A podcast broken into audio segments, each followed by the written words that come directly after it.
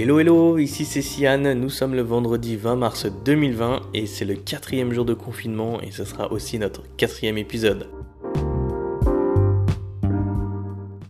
Au sommaire aujourd'hui, les derniers chiffres sur le Covid-19 depuis ce quatrième jour de confinement, l'interview en exclusivité d'Eric, ancien membre des forces spéciales qui vit en Malaisie, et un petit check sur les fausses rumeurs. Les chiffres du Covid-19 arrêtés hier à 15h, nous étions à 213 254 cas confirmés dans le monde. En France, nous étions à 10 995 cas confirmés et 372 décès. Vous avez dû entendre parler depuis ces derniers temps de pas mal de rumeurs qui courent sur le coronavirus. Je vous invite donc à vous en éloigner le plus possible. C'est relativement anxiogène pour les personnes les plus sensibles de recevoir ce genre d'informations. Concentrons-nous plutôt sur l'amour. Encourageons-nous les uns les autres pendant cette épreuve. Donnez de l'amour à vos amis, à vos voisins. Prenez des nouvelles de vos familles et surtout restez dans la paix.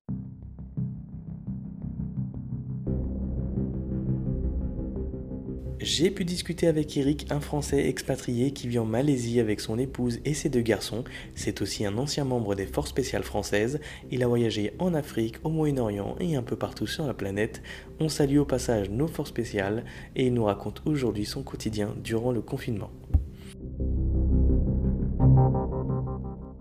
Bonjour Eric, est-ce que tu peux nous raconter comment se passe la vie d'expatrié en Malaisie pendant la période de confinement? Euh, Bonjour Sian, euh, donc comme je te disais, euh, ici le confinement a été mis en place malgré des chiffres qui n'étaient pas encore au niveau des, chiffres français.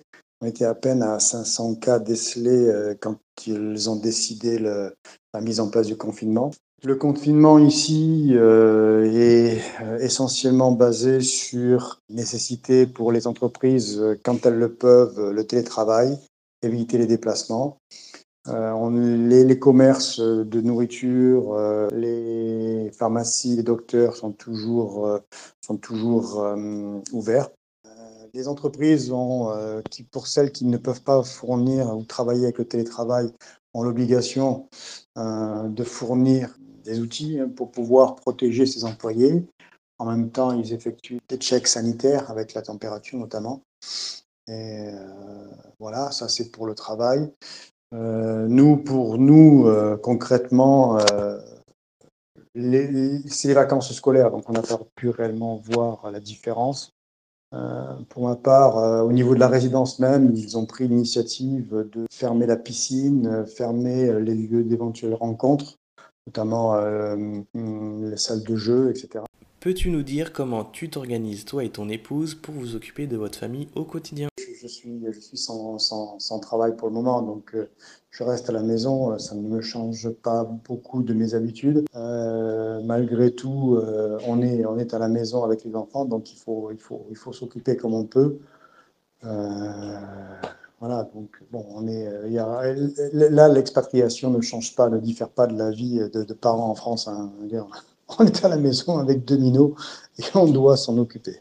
Quel est ton ressenti sur le confinement en France? Euh, Mon ressenti sur le confinement en France, euh, comme, comme d'habitude, ce, que je, ce que je déplore, c'est le, c'est le manque de civisme, le manque de discipline du français. Hein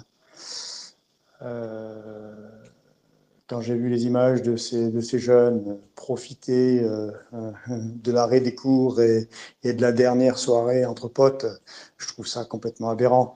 Euh, aucun, ça, n'arrive qu'aux autres, encore une fois. Et ces mêmes jeunes, deux jours après ou le, jour d'après, prennent le train, prennent le train pour ne pas vivre le confinement à Paris, là où ils étudient, et ils redescendent de leur village. Donc concrètement, ça veut dire que ces gens-là sont peut-être infectés et vont infecter des zones qui n'étaient encore là, pas touchées par le virus. Enfin, c'est du grand n'importe quoi. Il n'y a aucune prise de conscience. On est, euh, on est, on est des assistés. Quoi. Notre élément, j'ai euh, du mal à concevoir que la France passe dans sa communication d'une situation où euh, oh, c'est en Chine, c'est pas très grave, et de toute façon, ça touche que les vieux, à cachez-vous, euh, euh, euh, c'est super dangereux, restez tous à la maison.